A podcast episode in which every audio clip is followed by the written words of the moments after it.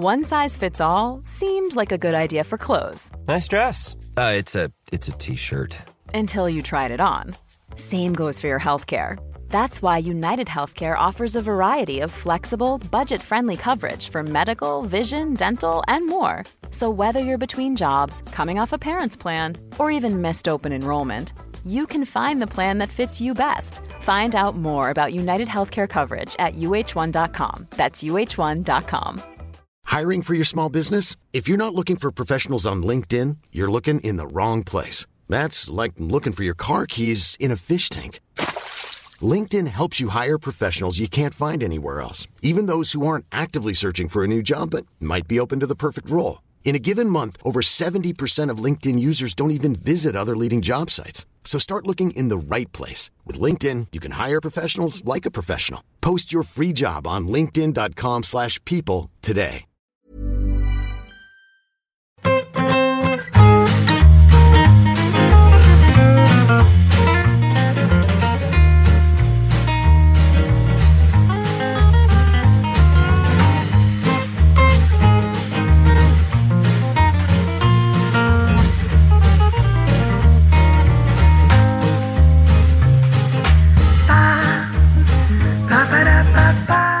Bajón cuando lo he visto.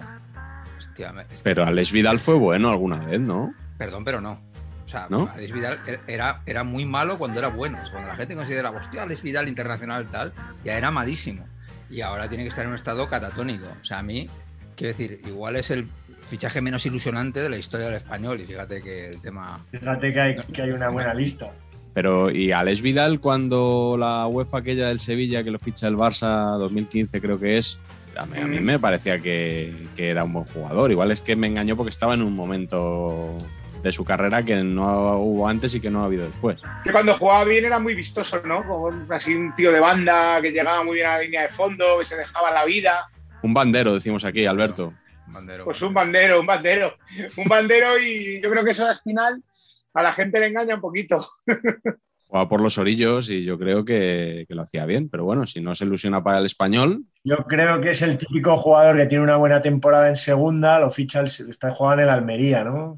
Sí, en Almería fue. Una primera y bueno, ahí mete unos golitos, lo ficha el Sevilla y a partir de ahí yo creo que tampoco ha hecho mucho más. ¿eh? fue un verano ilusionante de fichajes en el Barça. Alex Vidal y Arda Turán, que además no pudieron debutar hasta enero. O sea, no sé qué fue peor de, de todo. Menos mal que el Barça venía a ganar el triplete, porque si no, vaya Sameriana, como se dice ahora. Lo del bajón de Arda Turán del Atleti eh, respecto al Barça es alucinante, ¿eh? Pero bueno, que es el típico ejemplo de futbolista que, que la camiseta del Barça o la del Madrid, por ejemplo, le pesa muchísimo. Odegaard es otro ejemplo, ¿eh? Y que tiene 31 añitos ya, ¿eh? Yo creo que no va a ser ni titular, ¿sabes? Que va a ser un poco el que sale ahí un poco de revulsivo, de repulsivo.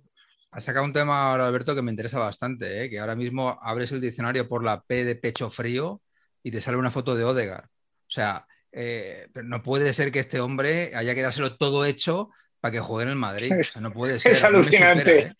O sea, hay que sacarlo, pero ya. No puedo, tío. Te veo muy roncerista, Pach. No me, no me, no me digas esto, hombre, no me digas- ¿Te, te- te he hecho yo algo? ¿Te he hecho yo algo? No, no. Hombre, es la, es la, la tesis de Roncero estos días. Hombre, es que yo creo que esta sí que es, es que no puede ser, tío. Se lo, se lo tiene que ganar. Y, o- ojo, si no se lo quiere ganar, fantástico. A otra cosa, vete al Arsenal o donde tú quieras, tío. Pero ya. No acaban aquí las similitudes entre Patch y Roncero, porque el otro día dijo Roncero en Carrusel, que estabas tú, me parece, Carleto, por ahí, que Butragueño ha sido mucho mejor que Messi. Y en el anterior programa, Pacheco dijo también eh, que para él, vamos, ni Lionel ni nada, que el más grande, eh, Don Emilio. Ya, tío, esto lo cortas, ¿no? O sea, esto lo cortas. Hombre, don, Emilio ha sido enorme, pero compararlo con Messi. No, ha sido la magia pura, don Emilio. ¿Tiene Messi un vídeo entrenando en el pasillo de su casa? ¿Eh? Tirando ahí con los rincones. ¿Eso lo, ti- lo tiene Messi eso acaso? No, no, pues entonces. No, lo, lo que sí tuvo Don Emilio es que fue un jugador totalmente diferente y, y atemporal y que no se había visto prácticamente nunca antes. ¿Y se la ha visto después? ¿Parecía butragueño? Parecía Butragueño. No, yo, yo no, veo ahora mismo No, yo diría que muchos tampoco. jugadores muy similares a Butragueño. Es que, es que fue muy único en su especie. Y, como, y como portavoz, desde luego, también es bastante inimitable, ¿no? Bueno, ahí ha creado más escuela, yo creo, ¿eh? Es el mejor, ¿eh? es el mejor portavoz, pero sin ninguna duda. Si Butragueño hubiera sido entrenador en vez de portavoz, sería Marrete, ¿no? Porque como portavoz. Él es muy metódico, muy cerebral para todo, o sea que es posible que, que tirara por ahí, sí. Pero su ídolo era Cruyff. Su Sí. ídolo de futbolista, a pesar de ser muy madridista, Sí, es cierto, es el cierto. ídolo sí. del buitre era Johan. Bueno, os preguntaba esto porque hoy vamos a, hablar precisamente de entrenadores amarretes. Bueno, amarretes, amarrategui, como queréis llamarlo. que Son esos Ratoneros, entrenadores dicen en México, me he enterado. ¿Cómo? Ratoneros. Ratoneros. ratoneros. Hostia, mola. en México. Eh, Enrique Ballester los llama barraqueros, que de ahí viene lo de barraca y tangana de, de su libro y de sus columnas. Qué bueno, sí. sí. Digamos que, que no son entrenadores cuyos equipos sean el escuadrón suicida, precisamente, ¿no? Sino más No. bien, son más bien guardianes de, de- no de la galaxia, sino de su, de su portería, sobre todo. Y hemos invitado a Alberto López Frau, que, bueno, el, el otro día yo dije en Twitter que eh, Alberto tenía que ser mucho más conocido. Eh, es periodista, comunicador, eh, comentarista deportivo. Acaba de fichar por Radio Estadio de Onda Cero, eh, aunque todos estos años lo hemos escuchado también en Radio Marca y está en Movistar Plus.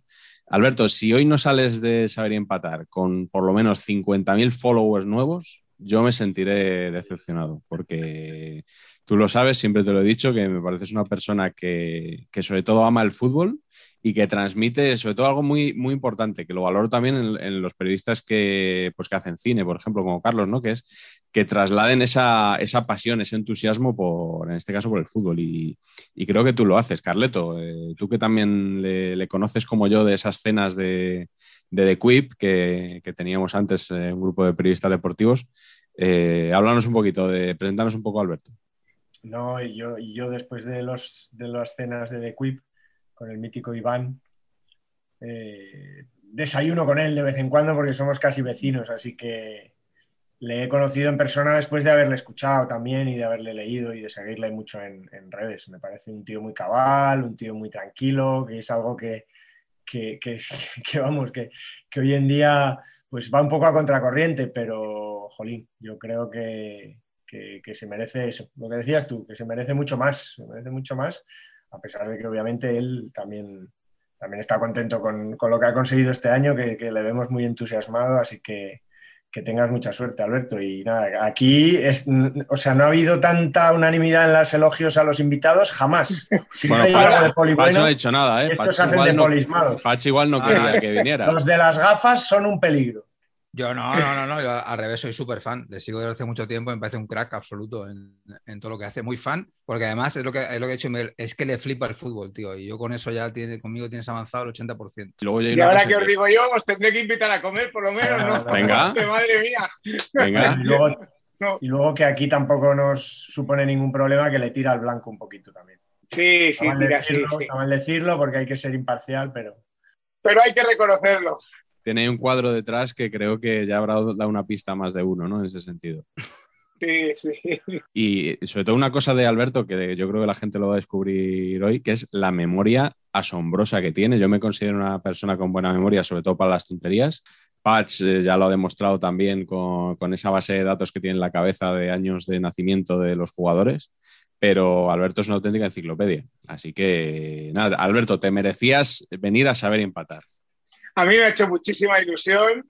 O sea que desde luego es un honor para mí estar aquí, lo digo de verdad, ¿eh? muchísimas gracias. Oye, y Miguel, de, de, fruto de esa memoria prodigiosa, que seguramente lo, lo, ibas a comentar, pero por si acaso está el libro que ha publicado este año de 11 equipos, 11 huellas, que, que está estupendo y que hay que recomendarlo, lo estamos viendo ahora, y, y, del cual pues vamos a, yo creo que hemos sacado un poco la idea de ahí, ¿no? De, de algunas de las propuestas de equipos, a pesar de que los suyos son un poco más alegres que los que probablemente tratemos y vistosos que los que tratemos aquí. Bueno. Seguramente, seguramente. Mira, ya que has hablado del libro de Alberto, vamos a hablar un poquito de, de nuestro libro, de, de, Saber y Empatar. Patch, tenemos un, un capítulo, eh, creo que es el tercero, eh, sí. que se titula Antropología del Mister.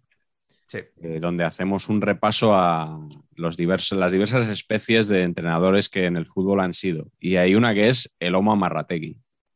correcto. Lomo Merretegui, eh, bueno, pues que os voy a contar, no soy muy fan de esta. Lo, hemos personalizado básicamente en don José María Maguregui, del que espero que, hablamos, que hablemos largo y tendido durante este programa de hoy. Sí. Eh, y bueno, básicamente, neto, neto, esto pongo el autobús, que no metan nada y para adelante, ¿no? Esto es un poquito la táctica del Lomo Merretegui. Y, y, eso nos va a dar para hablar tres o cuatro horas del tema. Así que cuando usted quiera. Bueno, pues podrías empezar tú porque mi primera pregunta precisamente es ¿cuál es vuestro entrenador amarrete favorito y por qué? Pues evidentemente don José María Maguregui. Yo honestamente no sé si es el entrenador más defensivo que he visto, ¿eh? yo creo que no. Yo creo que todo fue un poco fama y que se le fue echando la cosa encima ahí como que, uy, que Maguregui, que solo sabe defender, ¿no? Pero, pero no, creo que fuera para tanto, la verdad. De hecho, eh, también hablaremos de esto durante el programa, espero, porque mola mucho el tema. Por lo que se ve, era un futbolista hipertécnico. Era un jugador de fútbol muy, técnico en medio campo, muy fino, muy elegante y tal. Y luego cojo y como quiero seguir comiendo de esto y quiero, y quiero que no baje mi equipo, te pongo el autobús y me da igual toda la técnica, ¿no? Creo que es una cosa bonita de, del, tema fútbol. Así que sí, sí, soy muy fan del mago porque además el mago es que me gustaba mucho el personaje, me gustaba mucho él, parecía súper simpático, súper agradable. Entiendo que, eh, que, Carleto nos contará más sobre el mago, ¿no? Porque llegó a tu padre, ¿no? Claro, tres años enteros. ¿Y eran diez defensas y tu padre, puede ser? Bueno, el, último año, por ejemplo, tu padre de bandera. metió varios goles simplemente de saque de encono. La táctica era encono en largo que luego la siguió aplicando en cono los años que estuvo ya con otros delanteros, pero, pero era el saque largo de Encono a, a ponerla arriba y a que corriera Marañón, básicamente. Pero bueno, la verdad que sí, que, yo también no, quería robártelo porque, porque he apuntado a algún otro eh, del que hablar, como por ejemplo David Vidal, que me parece también otro defensivo por antonomasia, ¿no? Además, siempre en equipos pequeños. Yo creo que al Maul lo que le pasó es que el fichaje por el Atlético de Madrid ahí yo creo que esa leyenda de la que hablas le, desvirtuó un poco. Era un entrenador de, aquellos tiempos. Si es que si miras un poco lo que eran los años 80, casi todos los equipos, quitándolo de los grandes, eran un poco parecidos. Los equipos eh, jugaban un poco con lo que tenían. Si tenían buenos futbolistas, pues, pues podían armar un equipo que jugara un poquito más, pero casi siempre el empate valía un punto y la victoria dos, hay que recordarlo. O sea que empatar era muchísimo más de lo que es ahora y empatar fuera de casa era un cañón de Navarone. O sea que seguro que nos están oyendo muchos chavales que, eso no, lo entenderán. Es un concepto que, que, trabajamos menos, ¿no? Un empate a cero era, era muchísimo. Eh, así que realmente el Magu, yo recuerdo, por contar alguna anécdota curiosa, que toda la, la, digamos, la personalidad que tenía en el campo, eh, en, el, banquillo y tal. Yo creo que entrenó al, Almería, el, al Almería lo hizo grande, ¿eh? lo subió a primera y eso también era, complicado, ¿no?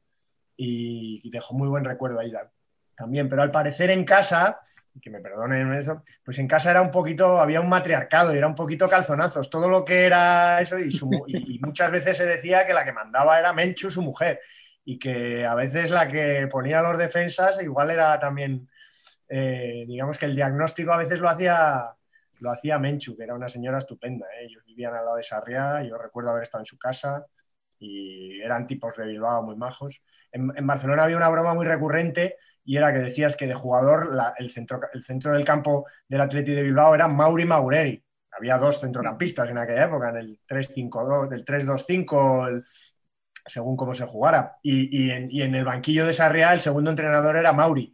Eh, un españolista, un exjugador españolista, así que repitió tándem en el banquillo del español Mauri Mauregui, cosa que esas tres temporadas estuvieron muy bien. El español no pasó apuros prácticamente ninguna de las tres, así que se le guarda muy buen recuerdo, pero luego el salir a la Leti yo creo que ahí le pesó. Y, por decir un tercer Mister Amarrategui Naterna de, con David Vidal, que seguro que sale después David Vidal y sus locuras, benditas locuras, yo me quedo últimamente con Javier Aguirre, en el español mismo, ¿no? En esta, última etapa de entrenadores defensivos, me parece, me parece que, le dio mucho al español y a otros equipos, eh, incluso probablemente más fama de defensivo de la que realmente tenía. Era, yo creo que era un entrenador también de la vieja escuela, de las que aprovechaba. Si tenía un equipo donde no podía hacer mucho buen juego, pues realmente ponía defensas y trataba de puntuar. Esa era un poco la, clave.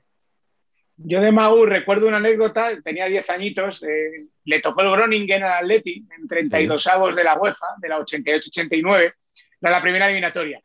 Y el Groningen eliminó al Atleti. Además, el Atleti esos años encadenó una eliminación detrás de otra. Una fue con, después fue con la Fiorentina, luego con la Politécnica de Timisoara, que los ultrasures del Bernabéu le, le cantaban Timisoara, Timisoara. Pues la del Groningen, García, esa noche, le entrevista al pobre después de caer en Holanda, pero esto claro, mes de septiembre.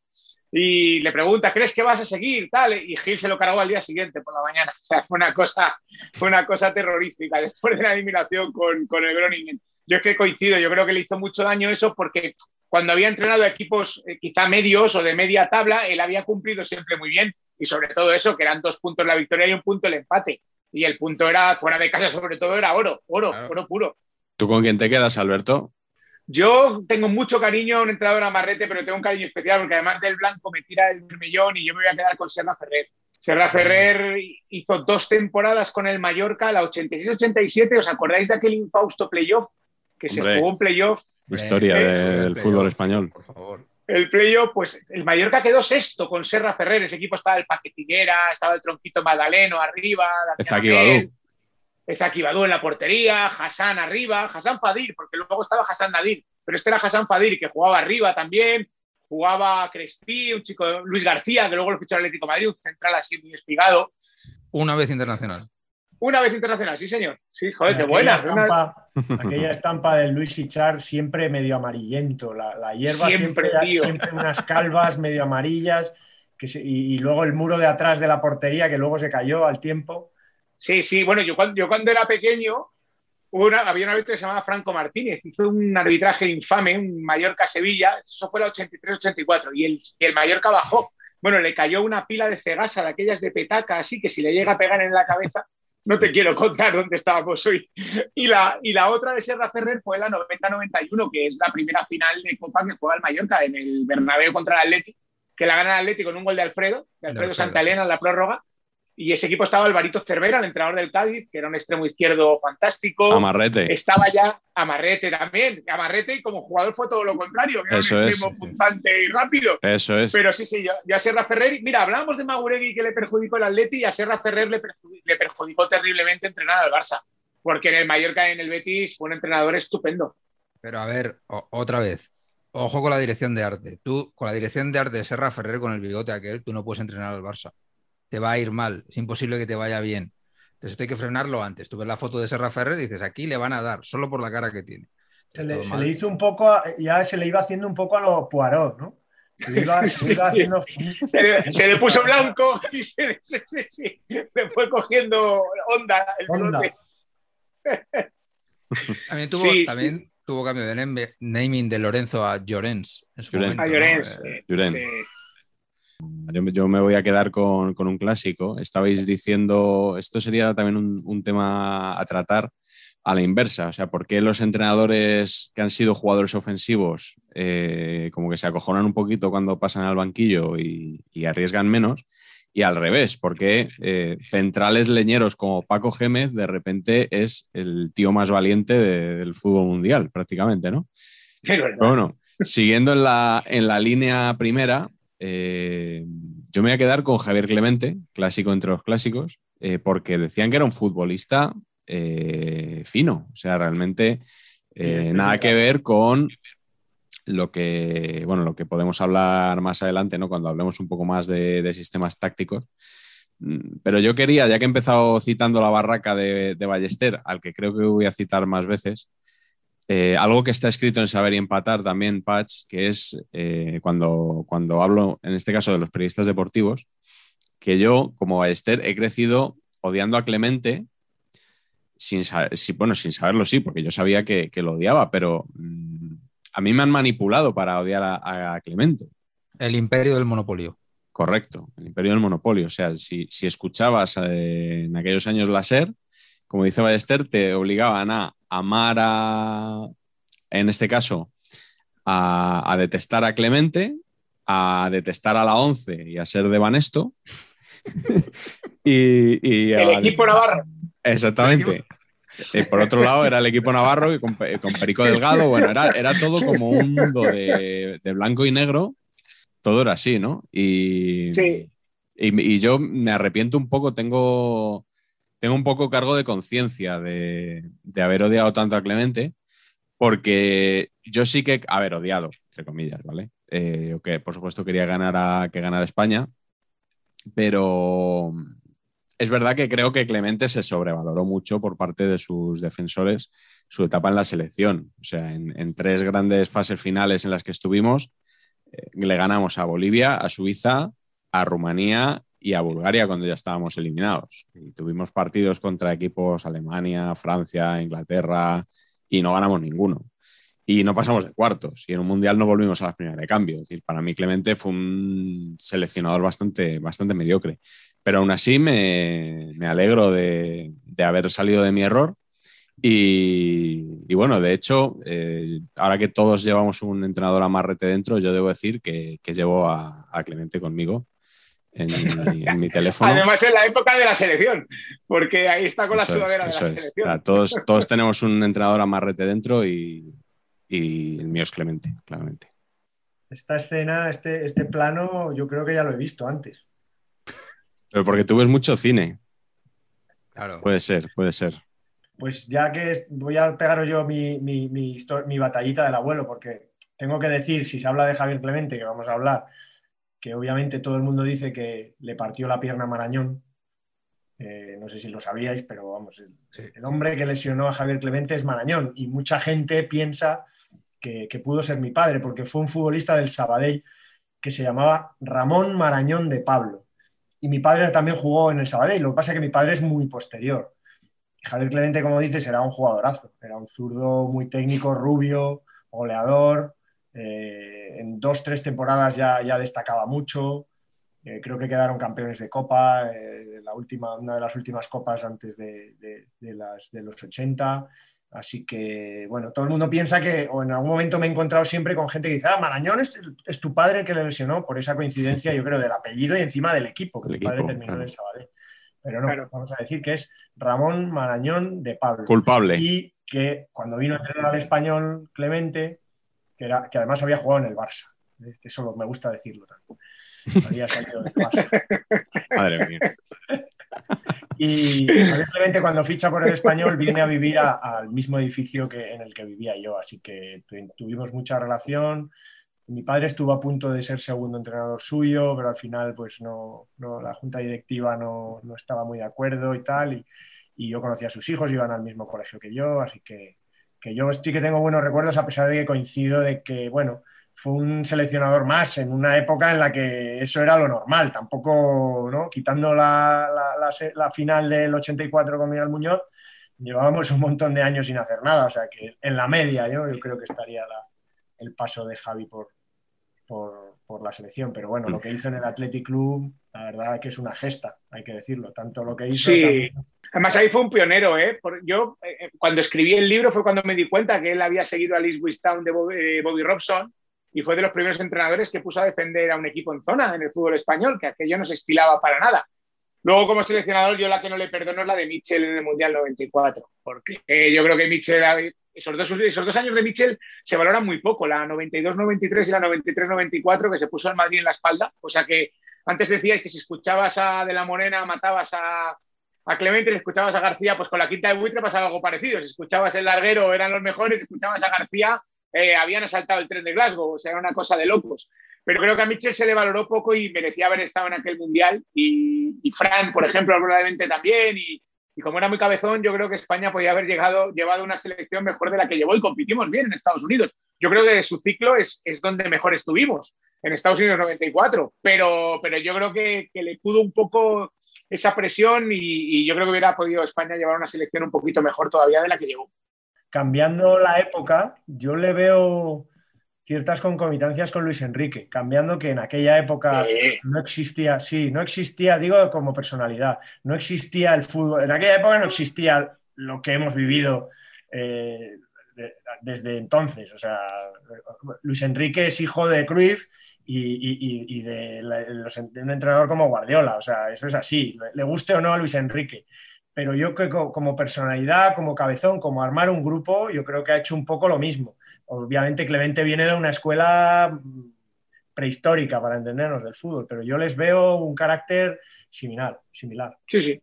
Bueno, pero dejaos de defensa en zona y, Carleto cuenta un poco más cómo era Clemente como vecino. O sea, ponía la música alta a la hora de la siesta, era de los que Vivía en el quinto, nosotros en el segundo. Enseguida cuando llegó en nuestro piso había unas, había unas bodegas, unas, una especie de trasteros grandes y tal. Él se hizo ahí, se hizo su choco.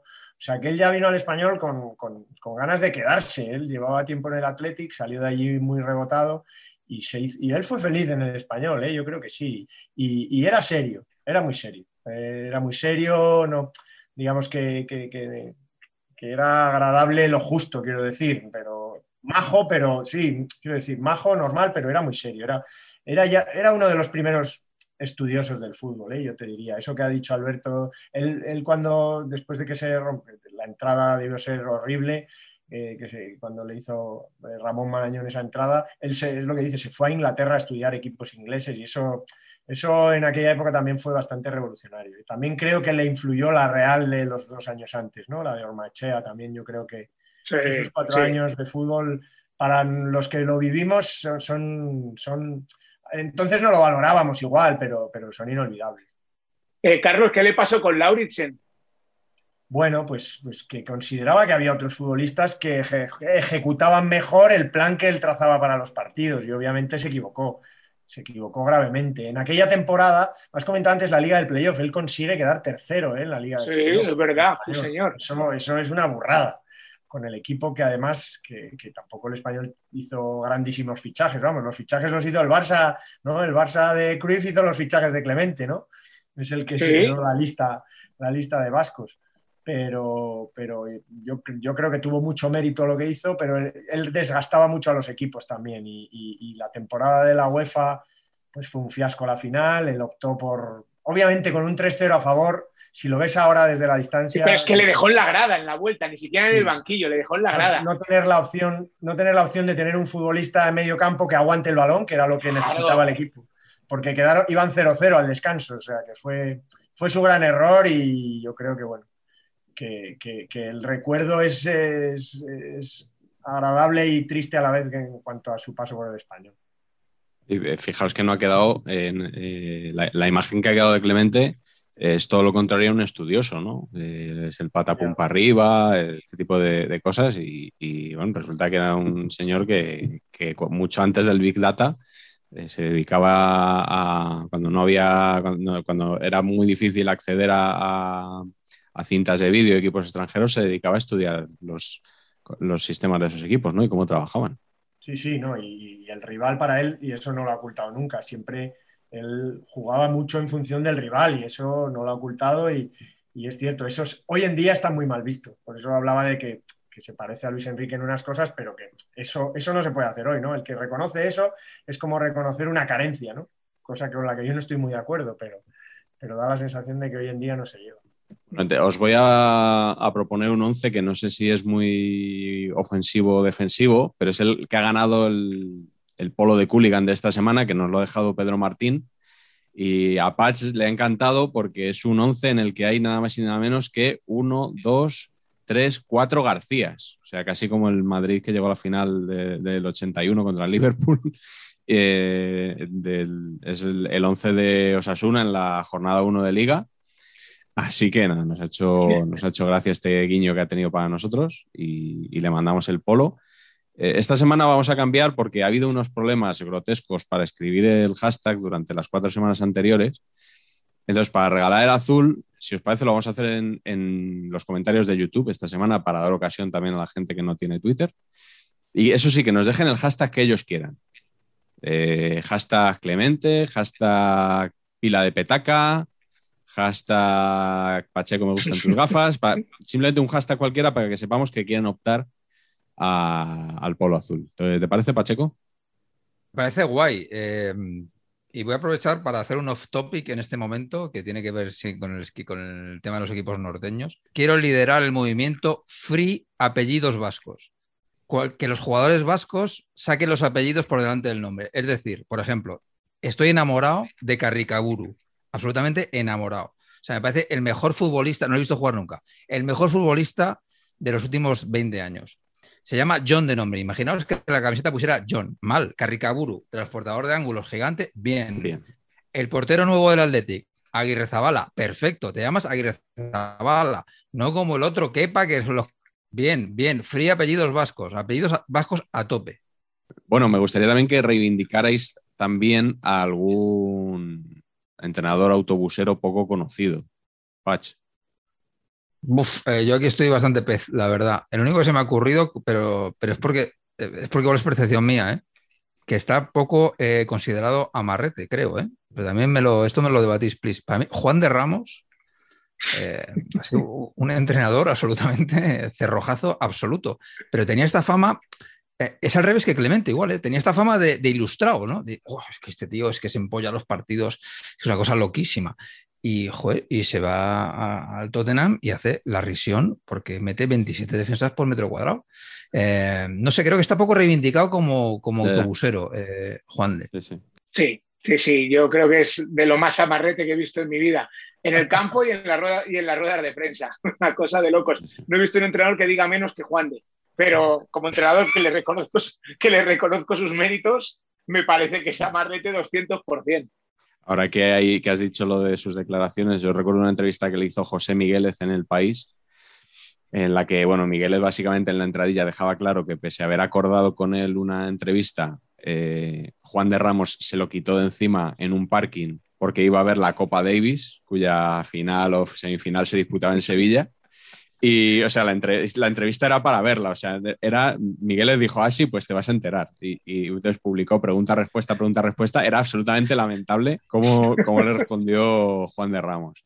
Y añadiré dos cosas más por si, como, como es probable que nunca más volvamos a hablar de Juan de Ramos, pues eh, never forget el día que se cortó las uñas en el banquillo del Bernabéu con una especie de podadoras, alicates extrañísimas. Eso fue terrible. Le cazaron en Canal Plus haciendo eso.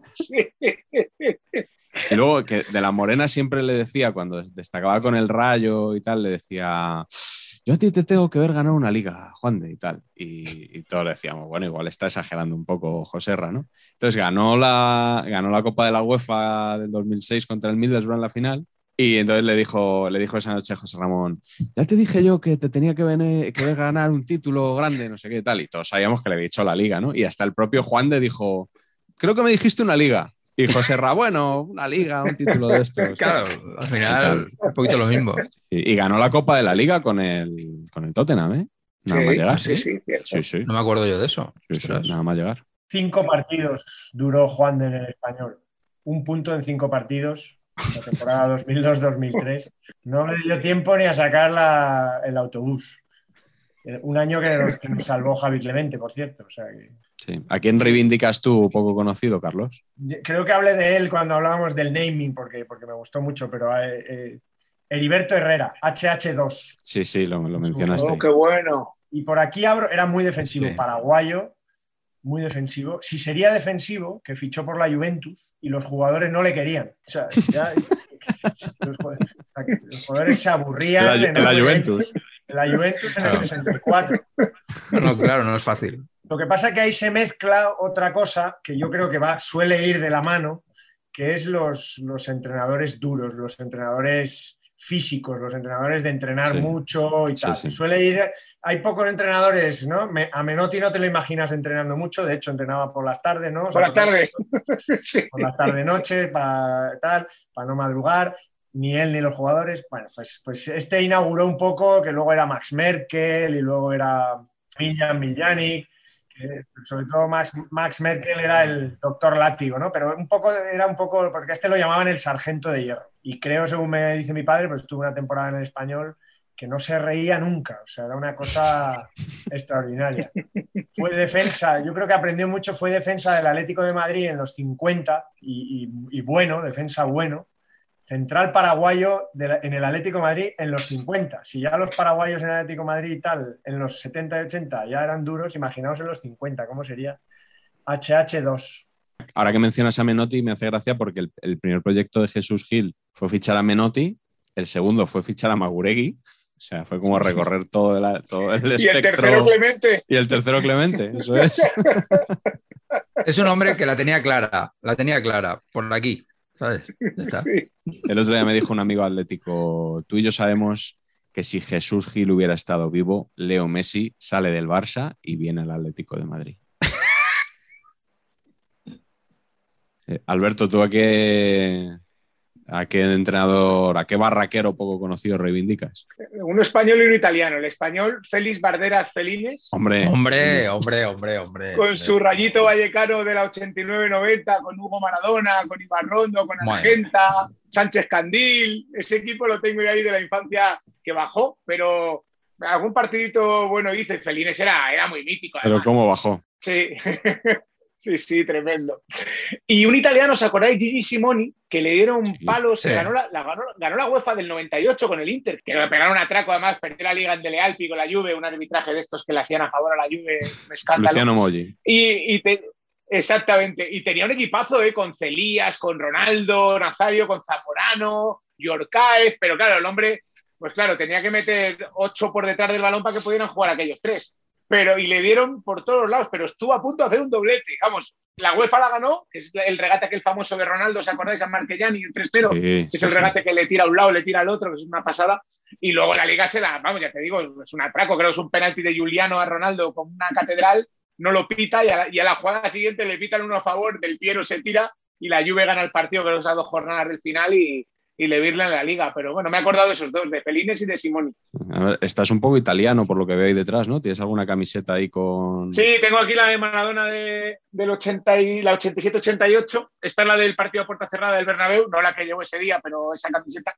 Y esta es que me la he conseguido hace poco y me parece una chulada, que es la azul de, de la época de Di Stéfano. Esto es un camisetón Madre espectacular. mía. Muy bonita. Y es una pasada. Y por eso he puesto aquí estas dos, que me han parecido así muy chulas. Sí, hoy, has- hoy Pacho, hoy te han ganado, ¿eh? Sí, sí, sí, bueno, a ver, eh, estoy en los cuarteles de verano, entonces Pacheco Junior tiene aquí un surtido limitado y le he dicho, búscame uno que sea entrenador defensivo. Dice, no, solo tengo uno que sea entrenador y es Gutiaz. Digo, perfecto.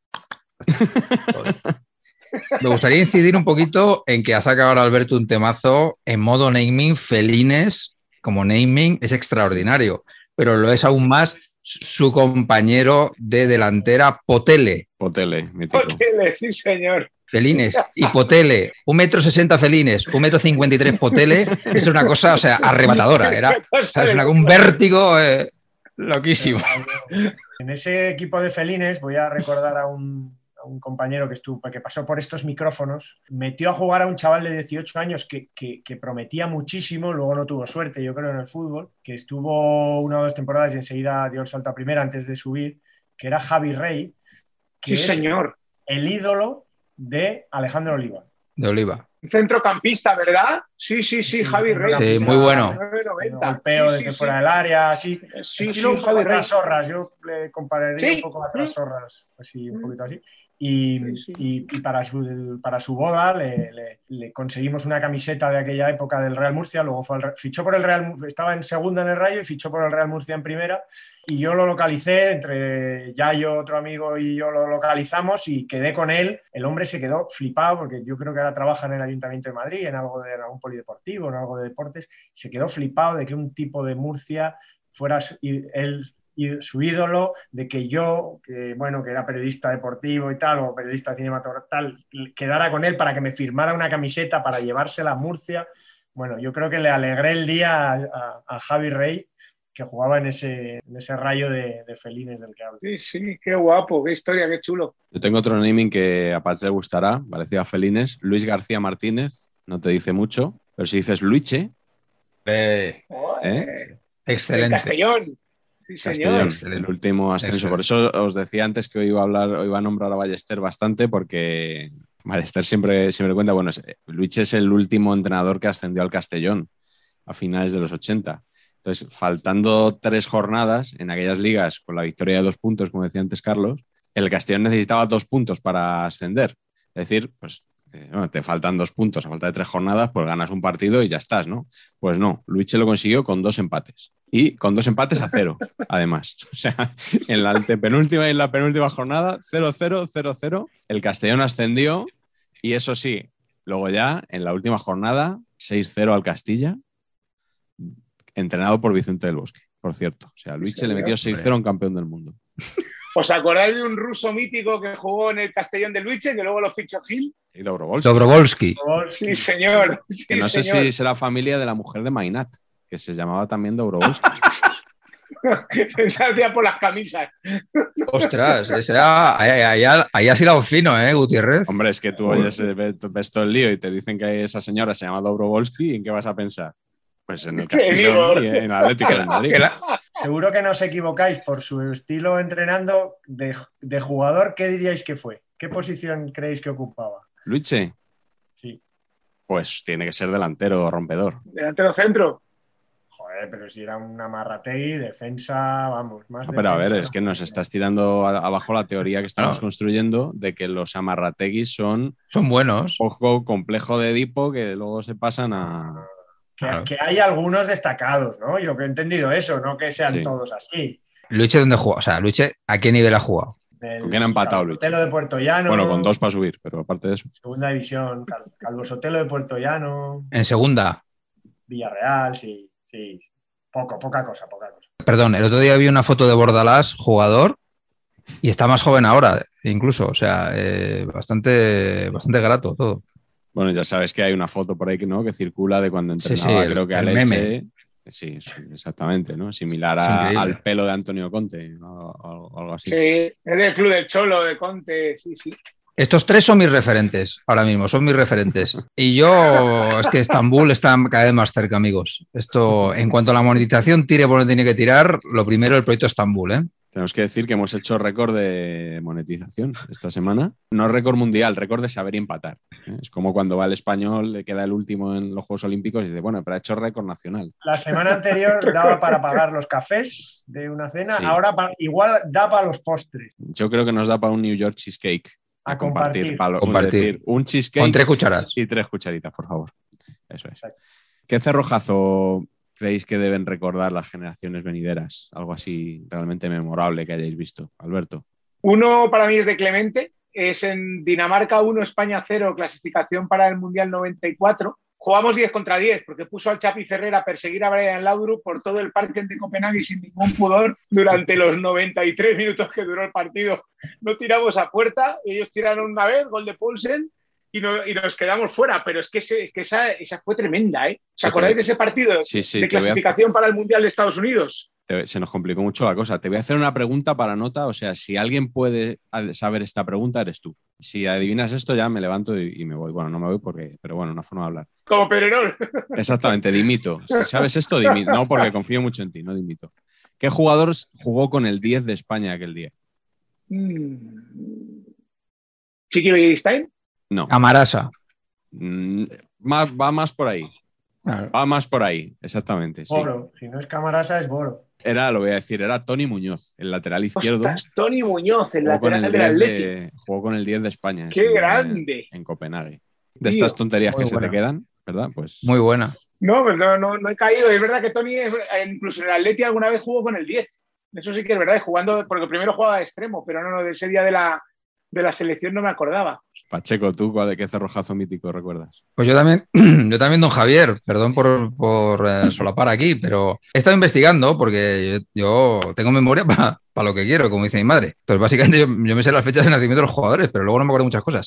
Sí recordaba una vez, en mi cabeza estaba que Clemente en un mundial había sacado a dos centrales de medios centro, pero dos centrales auténticos. Claro, Y entonces me he ido a buscar un poquito, USA 94, alineaciones y tal, y he llegado a la culminación de, de un estilo, ¿no? Que es el España-Suiza de octavos, que mola mucho, pues si os vais a la, a la web de FIFA, están colocados las alineaciones por puestos. Y dices, portero, hay una rayita y pone cuatro defensas, una rayita y pone tres medios, una rayita y pone tres delanteros. Bueno, en España solo hay dos rayitas. Pone Zubi, rayita, voy, siete defensas, siete.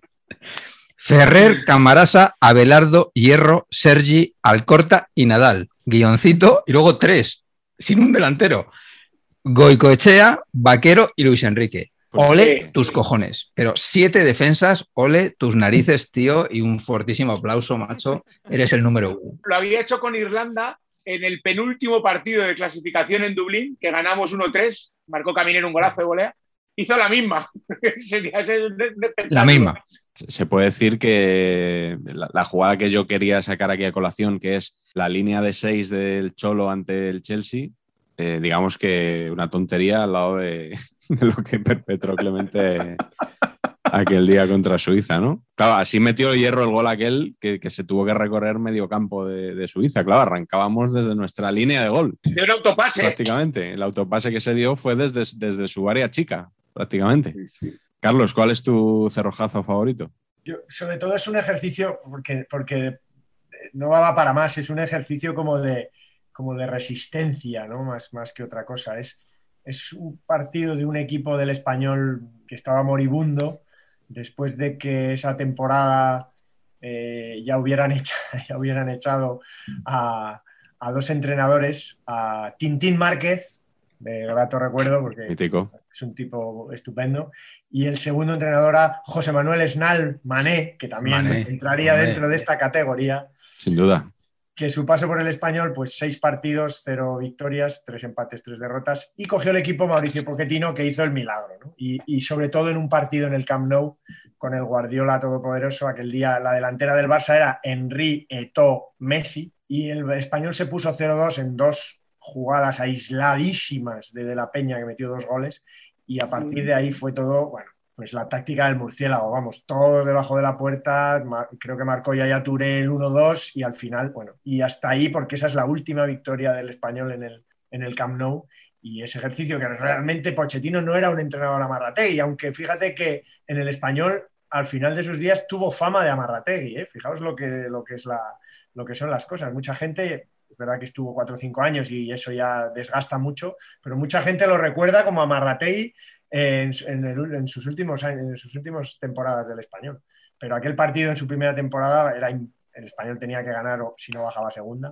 Y eso le dio una rabia tremenda a Guardiola que ese año ganó la liga por primera vez y empezaba su, su apoteosis, ¿no? Pero, pero ese, vamos, esa la guardo, llevo en el alma. Yo, ahora que, que nombras al Barça, yo quiero recordar dos cerrojazos que de uno se ha hablado mucho, que es el de, bueno, fue también ejercicio de resistencia, sobre todo, ¿no? El de Mourinho con el Inter en la vuelta de semifinales, después de quedarse con 10 además, ¿no? Por la expulsión de Thiago Mota fue. Y bueno, fue, fue increíble que el, que el, Barça no ganara, bueno, el partido lo ganó, pero que no se metiera en, en la final. Pero es que dos años antes hubo otro equipo que eso sí que fue un cerrojazo y acabó siendo campeón de Europa gracias a que fue el Manchester United yo recuerdo aquel partido del United de Ferguson en el Camp Nou, fue vergonzoso. O sea, ver a, Rooney prácticamente se decía que, que Mourinho había puesto a Eto'o y a Pandev de laterales y tal. Bueno, lo que hizo, lo que hizo Ferguson, creo que era con Tevez y con Rooney, fue una cosa parecida. Eh, pero bueno, como luego pasó a la final y la ganó al Chelsea con el resbalón de Terry, pues supongo que nadie lo, que nadie lo recordará. Pero fue un autobús lamentable. Sí, pero se habla menos de ese, tienes razón. No me acuerdo. Sí, sí, es verdad, es verdad. ¿Qué, qué sistema creéis que es el, mejor para, poner este tipo de autobuses? Yo, me he quedado con la línea esa de 6 del Cholo, pero vosotros. Eh, yo el tribote de Capelo. Me parece oh. que eso era la forma de ser defensivo, eh, pretendiendo no serlo. O viceversa, no sé cómo definirlo, ¿no? Porque claro, estaba en el Madrid y tenía que hacer ver que, que no era defensivo, ¿no? Dejando a tres arriba, ¿no? Que, atacaran a, lo italiano, ¿no? Eso se ha hablado siempre, ¿no? En Italia dejaban decían que dejaban a tres, luego en realidad era uno el que dejaban. Pero el tribote este de medio campo, que en algún momento creo que llegó a ser tan loser como Diarra, Emerson y Gago, yo creo, en la segunda liga de Capelo, porque en la primera se mejor en el medio campo, pero en la segunda tú te acordarás más, Alberto, pero llegaron a jugar alguna vez y partidos grandes Diarra, Emerson y Gago. Sí, sí, los tres. Es que en la, primera eh, eh, tenía Redondo, Sidor, que era otro ah. rollo, claro. Pero en la segunda sí, sí, jugaban los tres, sí, sí. Eso era un muro de campo de minas. Yo quiero recordar una frase de, Roberto Gómez que él dijo con toda la carga irónica. Era, decía, es que claro, no se puede decir que este equipo juegue tan bien como el Brasil del 70, la Holanda de Cruyff, el Madrid de Capello. Bueno, él, lo decía un poco para, provocar, ¿no? Yo me acuerdo un cerrojazo que además le salió muy bien a Tomis Lacivic. ¿Os acordáis? El 5-3-2 de Ibi, que los centrales eran Juanito Donato y Solozábal en el Atlético de Madrid, que no- y Tomás Sí. el lateral derecho y Tony el, el izquierdo. Pero ese equipo creo que Abel batió récord de imbatibilidad con aquella defensa, que le marcó Luis Enrique el gol que, que rompió el récord finalmente Sí. en el Calderón de cabeza con el Sporting. Tolozábal, amigo de Patch. Compañero de cole, Elegancia pura, macho, sacando el balón. A mí un central que me gustaba muchísimo. ¿eh? tú no sabes lo que era jugando en los recreos. Era una cosa loquísima, ¿eh? No he visto un jugador de recreo mejor que él en mi vida. Claro, luego la gente dice, no, es que era central, que central, era el mejor de todos. Era No, no, increíble jugando al fútbol, increíble. sí. La, la mala suerte, bueno, Clemente le, le fue uno de los damnificados del empate a cero en Sevilla con Irlanda. Mitchell, Sí. que no volvió, Butragueño, sí. que no volvió, Solozábal, que no volvió, y creo recordar que, bueno, porque el lateral izquierdo fue Goicoechea, no fue Tony. Pero de aquel 11 hubo varios, se dio mucha bola a Mitchell y al buitre, claro, pero hubo muchos Salieron más que no varios. volvieron de aquel empate con, con Irlanda, sí. La boda roja de Clemente. Patch, ¿cuál es tu sistema favorito? Pues mi sistema es el del mago, eh, que el del mago era un poquito, tácticamente era guardaballas, porque al final guardaballas necesitamos, ¿no? Pero luego se trata de poner nueve jugadores que corran a toda leche por todos los lados, rollo, pero no, o sea, posicionado rollo enjambre de abejas, esto que cubra mucho campo, así. Y luego uno bueno, simplemente con uno bueno, si hay dos mejor, pero con uno bueno vale. O sea, el ejemplo, claro, es el, es el Racing suyo de cuando vuelve a primera la segunda vez, que es, es que el bueno era Setién, ¿no? Y esto lo tenemos en el libro, que lo voy a, voy Sí. a hacer un poquito spoiler, voy a leerlo porque mola bastante. Es una, es una cosa, es una anécdota que, que le robamos a. Eduardo Ro- Rodríguez Álvarez. Complicadísimo para mí, perdónenme, las dos R's. Eh, bueno, básicamente dicen que le dijeron que la charla táctica que hizo Maguregui en un, eh, en un partido del Racing contra el Barça fue: si hay un saque de banda, se la damos a Setién. El portero saca y se la da a Setién. Si hay una falta lejana al área rival, se la damos a Setién. Si hay una falta directa, la tira Setién. Si hay un córner, lo saca Setién y se la pone Setién para que remate.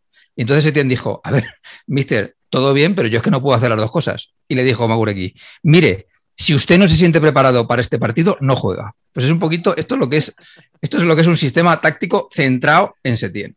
Y entonces me hizo ver los jugadores que rodeaban a Setién, eh, he hecho una labor de investigación importante, y efectivamente era el único bueno, esa es la realidad. Todo lo demás era Chiri, gran naming, por cierto, Sañudo, Villita, Gelucho, extraordinario naming, o sea, muy buenos naming. Roncal, Muy buenos naming.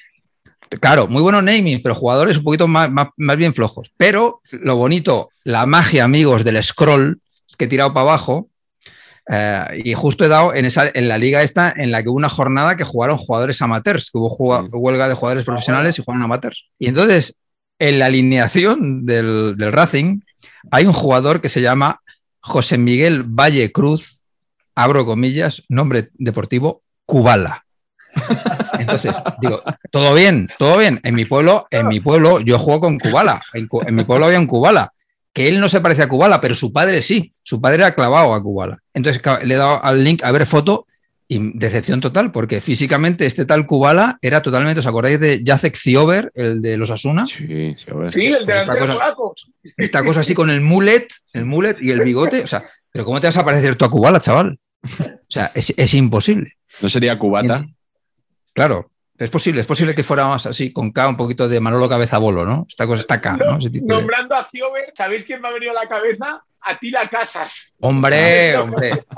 El mejor cromo de la historia ese. El mejor Sí, cromo sí. que ha habido. Maravilla. Tengo que decirte que, que además de José Miguel Valle Cruz, hay otros tres cubalas que han jugado en el fútbol profesional español. Antonio Curtido Cubala, Mario Ayala Mateo Cubala y Juan Carlos Plaza Gómez Cubala. Parte de, de un hijo de Cubala que también, que también jugó en primera. Veo tus cubalas y te subo a que me acabo de acordar que hubo un cubalita en el Ceuta. Cuando el Ceuta estuvo en segunda división, cubalita. Que el concepto de cubalita ya es lo máximo. Cubalita Miguel, pues tú, dilo tú, que tú eres el maestro de periodista. Sí, también. Juanma Gonzalo, sí, sí, exactamente. Así, Claro. así se le conocía Correcto. a Juanma Gonzalo. Deja- Nos han preguntado hoy en el. Perdona, Miguel, déjame decir solo, hablando de esto del naming, que esta primera jornada en segunda división, en el Cartagena, debutó un chaval que se llama Neskens. Tuvimos un momento de crisis en la retransmisión con Juanma de la Casa, que le saludo desde aquí, Nos está viendo. seguro que nos está viendo, eh, porque en la camiseta ponía Neskes. Y en, en todas las, en todas las comunicaciones de la liga, en todos los artículos periodísticos, en todos los sitios, aparece como Neskens. Entonces, creemos que ha habido un error garraf- garrafal en la confección de la camiseta En la serigrafía. del, 20 del número 28 del Cartagena en estas jornadas, que veremos si se subsana o no, pero Neskens o Neskes ha debutado en segunda división. Nos han preguntado en el canal de YouTube qué nos parece que haya un tipo que se hace llamar Stoichkov. Delantero, muy técnico. Buen jugador, ¿eh? Sí, sí. Es muy Sí, sí, es buen bueno. jugador. Yo no sé en el Mallorca por qué nunca no- nos lo quedamos, iba a decir, Ah. porque es propiedad Huesca, del ¿no? Mallorca. Sí, pero estuvo en Alcorcón y en Sabadell también, y el Mallorca nunca se lo queda. Me parece que tiene un talento extraordinario. Algo pasa con ese chico. Es muy conflictivo, creo que pisó a un árbitro una vez. Eh, a un tal Urizar, ¿no?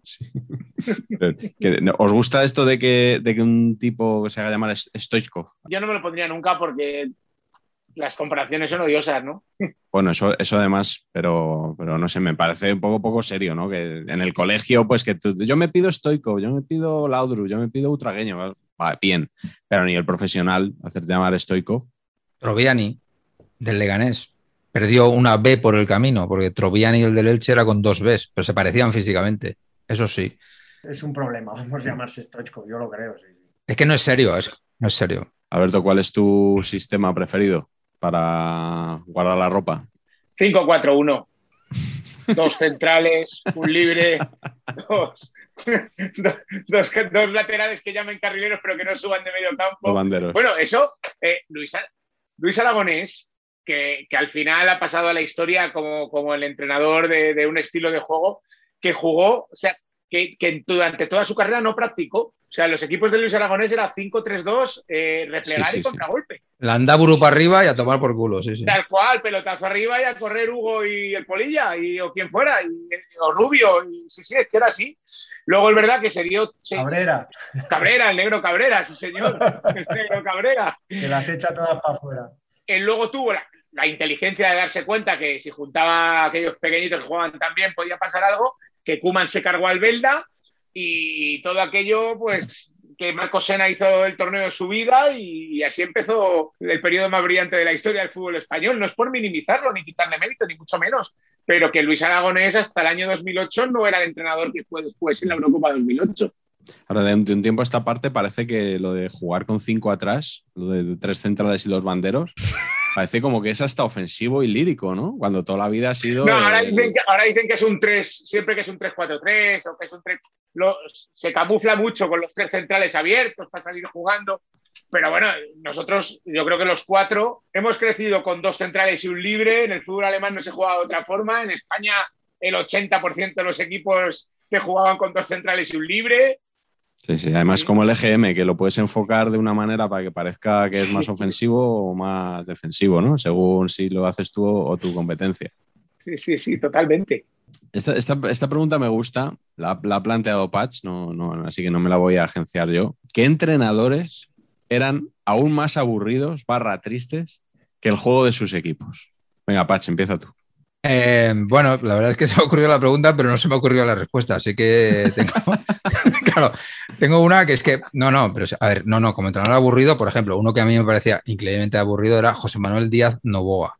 O sea, Novoa me parecía un bajón eh, importantísimo. Súper simpático, o sea, es como que me caía bien, pero un bajón. Los equipos tampoco es que... No. Buena gente, ¿no? Pero sí. No, no, que me caía, que me caía bien. O sea, que, hostia, que dices tú. Qué señor tan agradable, ¿sabes? Eh, Esta cosa. Pero, pero lo que viene siendo jugar al fútbol sus equipos tampoco es que destacaran por la fluidez de sus esquemas, precisamente, ¿no? Y ha tenido jugadores, ¿eh? O sea, juega ya, ¿no? Eh, no, Novoa, Novoa empieza en el Sporting, ¿no? Porque Sí, es, ¿no? Eh, Era es- entrenador de la casa y. era el segundo de Miera, a lo mejor, ¿no? O algo así, puede ser. muy sí, salen volver a empezar. Y Sí. luego en el Celta también lo hizo bien. No, Sí. en el Celta y Sí. en el español ahí empezó. Y en el. Burgos, No, y luego en el Sporting, ¿os acordáis que el Sporting que queda colista en el 98, que es la peor, la peor puntuación de un equipo en la historia de Primera División? ah, está Novoa ahí. Y está Novoa ahí, a mitad de temporada está Novoa ahí también. y Ah, es verdad, es verdad, es verdad, sí, sí. Es un final criminal. Sí, sí, Es sí. sí. Si sale en el documental, en, la, en el capítulo Sí, de los otros, que mola, mucho sobre ese. Sporting, con los rusos to- totalmente descojonados de Dios mío, Dios mío, la que, la, la que liamos. Sí, sí. sí, Ya sí. que, ya que hemos dado un palo al Sporting, pobrecito, aunque sea indirecto, voy a recomendar este libro, La tribu Sportinguista, de un amigo mío, Frichu Justas, que es un estudioso del Sporting. Lo tenéis en Twitter. Lo que pasa es que tiene Twitter, Twitter de esos cerrados, que hay que pedirle invitación. Buah, no sé por qué, buah, porque rollo. Ya, ya, a Aquí hemos venido a jugar. es buenísimo. Es historia pura del Real Sporting de Gijón. Sobre grandes aficionados al Sporting, entre los que está mi abuelo, que para descanse, Luis Canal, que aparece ahí, que tenía una sidrería y es donde iban todos los futbolistas y iba toda la gente del fútbol y ahí mi padre conoció a mi madre. Y de ahí viene todo el lío. Pero Carlos, ¿cuál es tu entrenador, digamos, triste? Jolín, es que me da mucha rabia porque es un- una persona que me cae estupendamente, me parece un entrenador fantástico, creo que ha conseguido cosas increíbles en el fútbol español.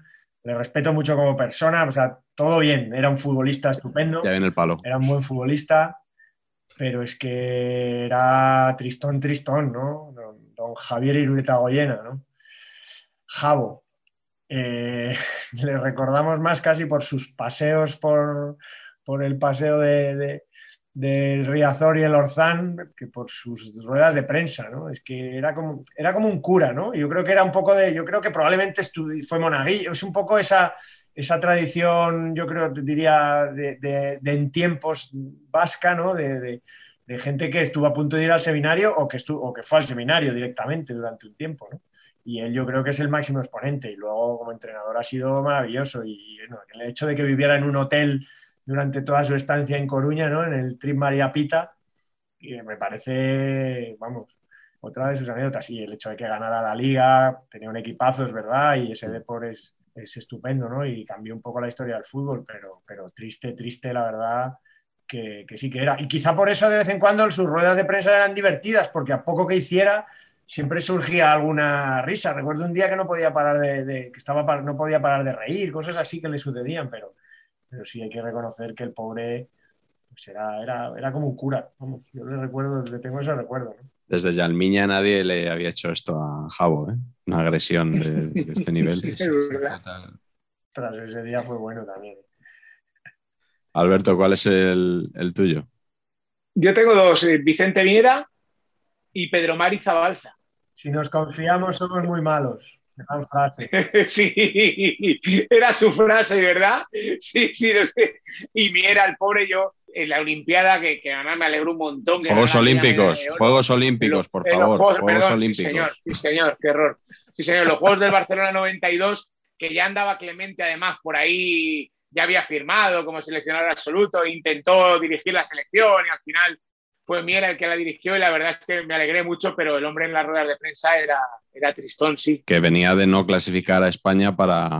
Para Para Eurocopa el Eurocopa. 92. Sí, la derrota aquella en Reykjavik, que fue un bochorno con Islandia 2-0, perdimos en Sevilla después de muchísimos años con, con Francia. Francia. Sí, sí, fue- fueron momentos delicados. Alberto nos está dejando bien porque hemos dicho al principio que era una enciclopedia y alguien que sabe en qué temporada cayó al césped una pila de petaca y Claro. te explica lo de Reykjavik y demás, o sea, creo que Sí, Reykjavik, mira, me acuerdo hasta la fecha, 25 de septiembre del 92.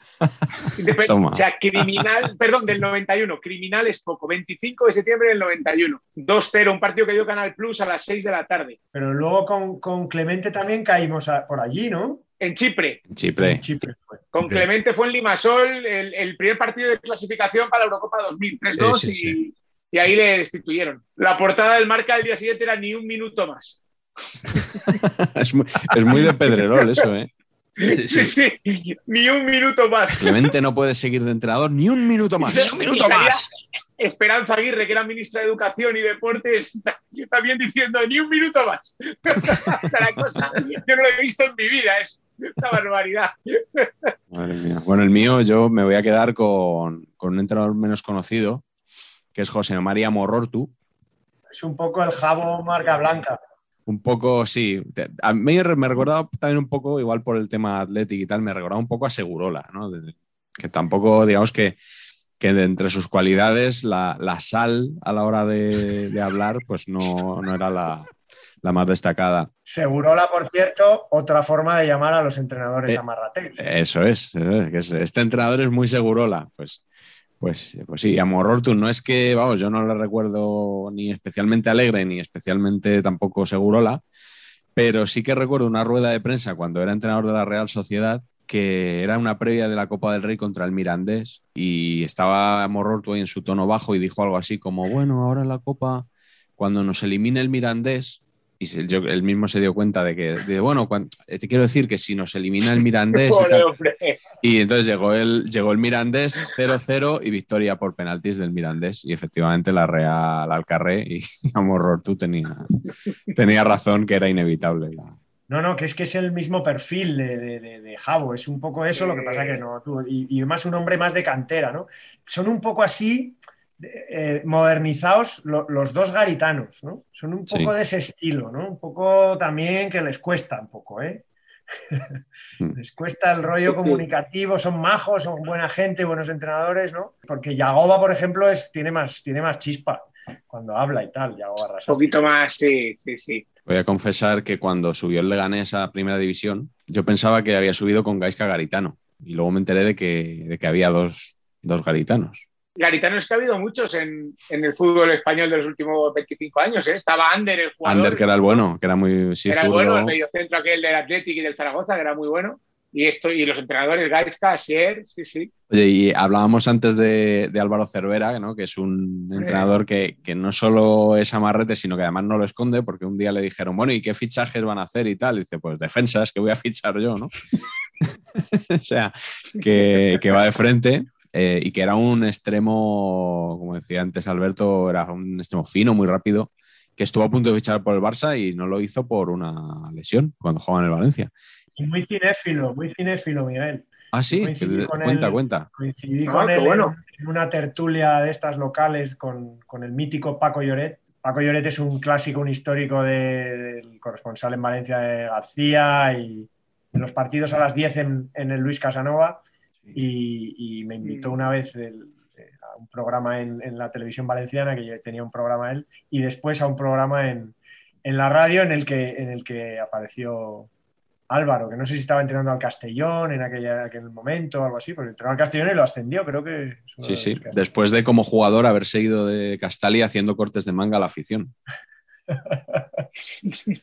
Y me confesó que le encantaba el cine, que procuraba ver una película todos los días y efectivamente me- eh, a los pocos me, me cayó súper bien, fue súper majo, me preguntó mucho de cine, no es muy común cuando estás con alguien de fútbol que sea él el que te pregunte a ti. Eh, eso solo me ha pasado con dos personas, con Álvaro y con Jorge Valdano. Y, que- que- y Jorge Valdano me parece el número uno de todo en general, como Apache. Y, Y a mí. Correcto, correcto. pues a las pocas semanas, Cinemanía sacó un especial de 100 películas de, de ciencia ficción y me mandó una foto con, con la revista y yo creo que estaba entrenando entonces, no sé si era, al- no sé si estuvo en el Recre, puede que estuviera en el, en el Tenerife. En el Tenerife, en el Tenerife, de Tenerife. Me mandó una foto con la portada y tal, siendo mister, cosa que agradecí un montón. Y, y, y es, sí, es un tío cinéfilo Buen detalle. ¿Y qué le tira? ¿David Cronenberg y esas cosas por la ciencia ficción o qué? Entendí que, que era, que, era, que era, o sea, no era el típico solo Star Wars, sino que había un poquito más de, un poquito más de, de- de profundización en el, en el género, ¿eh? No sé si Star Trek también.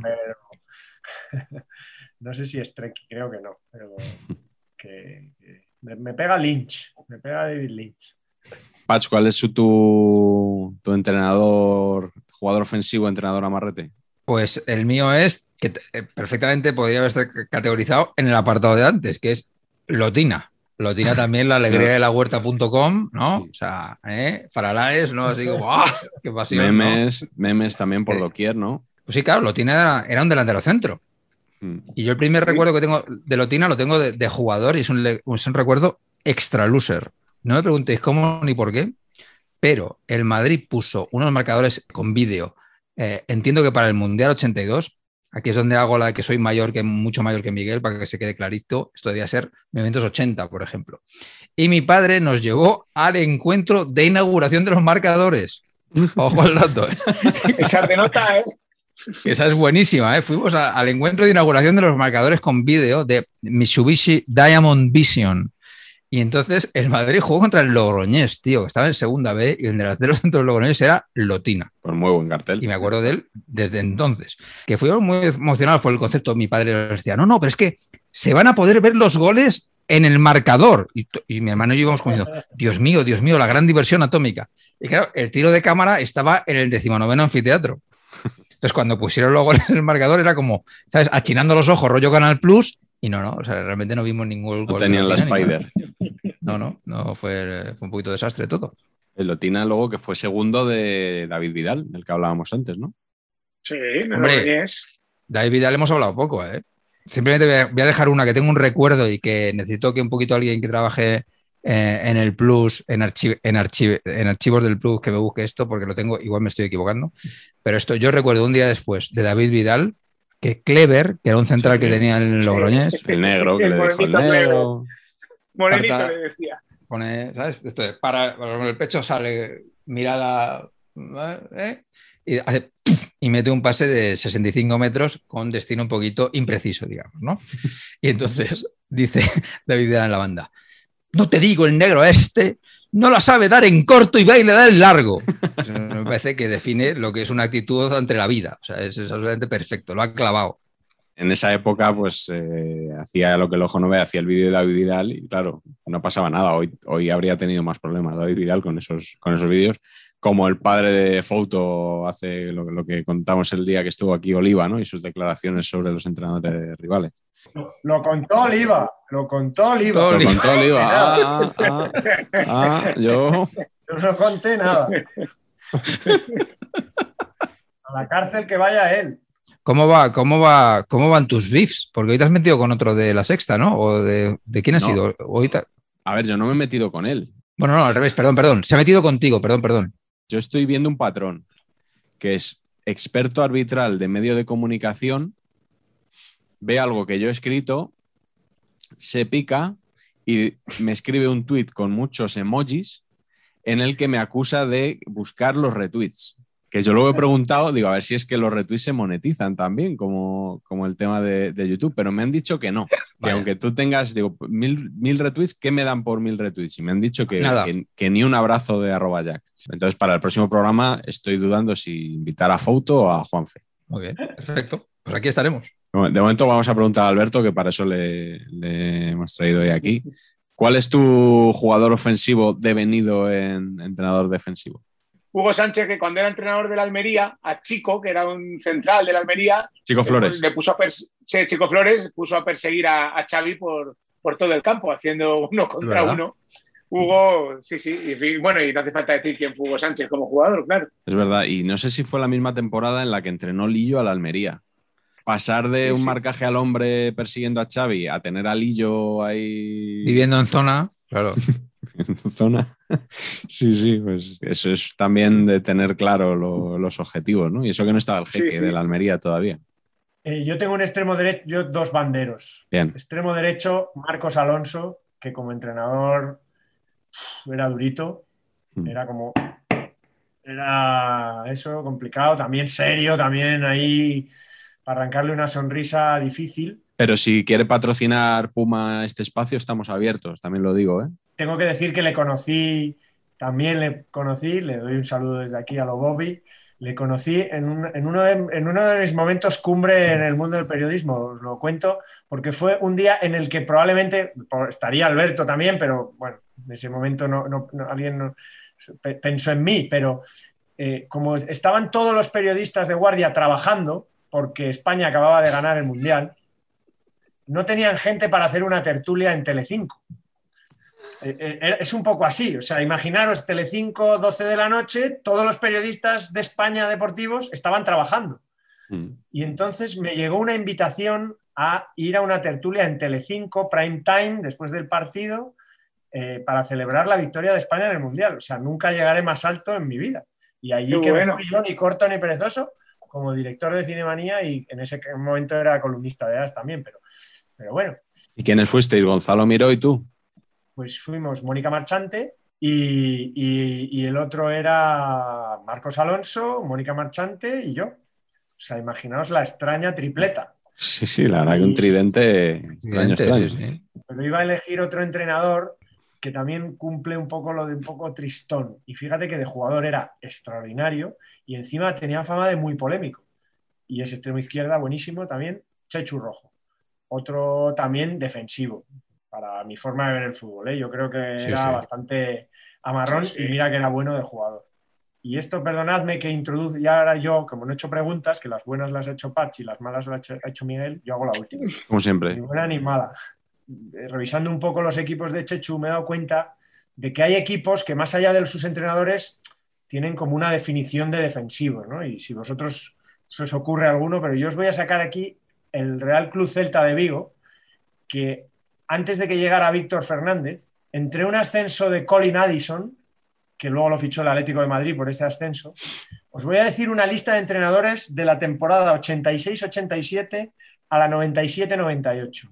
Real Cruz Celta de Vigo en segunda y primera división. José María Maguregui, varias temporadas. José Manuel, que es sustituido por José Manuel Novoa. Sustituido de nuevo por José María Maguregui. Sustituido por Chechu Rojo. Es el programa de hoy. Sustituido por Carlitos Aymar, que ojo, Bueno, bueno, bueno, bueno. que a su vez fue sustituido por Fernando Castro Santos. Cuidado. Excelente. también. Excelente. Sustituido a su vez, ya en última instancia, por Javo Irureta sin tener los buenos futbolistas que tenía en el Depo. El Celta, el Celta de, esa, de esa década y pico era un equipo francamente amarrategui, podemos decir. Habría que ver la estadística de los abonados. Esos años. Pero fíjate que, que luego llegó Víctor Fernández y desde entonces el Celta pasa por ser un equipo que busca Sí, el sí, juego, no, ¿no? sí, Yo sí, Sí, claro, poco sí, la- sí, sí. Cambió un poco la dinámica, ¿no? Yo déjame, déjame que te diga, y, y esto aquí tirando de memoria, pero cuando estabas diciendo lo de, lo de equipo con esa aureola, yo estaba pensando en el Celta precisamente, pero yo creo que el año de Irureta es cuando se produce el cambio. ¿eh? O sea, el, el- el año, el año, eh, Irureta está solo un año en el Celta Sí. y ese año el Celta juega realmente bien. Luego él se va al Deportivo y ya coge, coge el Deportivo. Y me parece un poco injusto porque Víctor Fernández tiene la vitola de y, y Javo Irureta no, pero yo creo que el, el Celta da un salto con, con Javo. Y, y estaba acordándome del Celta precisamente porque yo recuerdo mucho en Carrusel Deportivo, eh, recordáis la, la voz que, que cantaba los goles en Vigo, que era Eugenio Iroa Sí, señor. que era un, un periodista que siempre que le daban paso le preguntaba a Paco González, ¿cómo está el partido en Vigo, Eugenio? Y Eugenio Iroa siempre decía, partido soporífero, embalaídos, insoportable, ni un tiro a puerta. tal". Y, y entonces a mí me hacía mucha gracia porque era casi eh, automático, ¿no? De, de que le dieran paso a este señor y dijera que estaban viendo un partido horroroso. Y creo que, que eso cambió con, con Irureta. ¿Tenéis vosotros algún equipo que recordéis como este equipo? Vamos, puede ser nacional o internacional también, ¿eh? Yo tengo el Mallorca de Cooper. Bueno, hubo uno peor que, el, que fue el Inter de Cooper. El Inter de Cooper, no, el Mallorca de Cooper, cuidado, que es el, el Mallorca más brillante de la historia, junto al de Manzano que gana la Copa del Rey, pero el Mallorca de Cooper era meter un gol, 4-4-2, meterse en campo propio y ahí era imposible hacerle una ocasión de gol. Yo nunca he visto un acordeón igual, también trabajado, ¿eh? defensivamente, como el Mallorca de las dos temporadas de Cooper.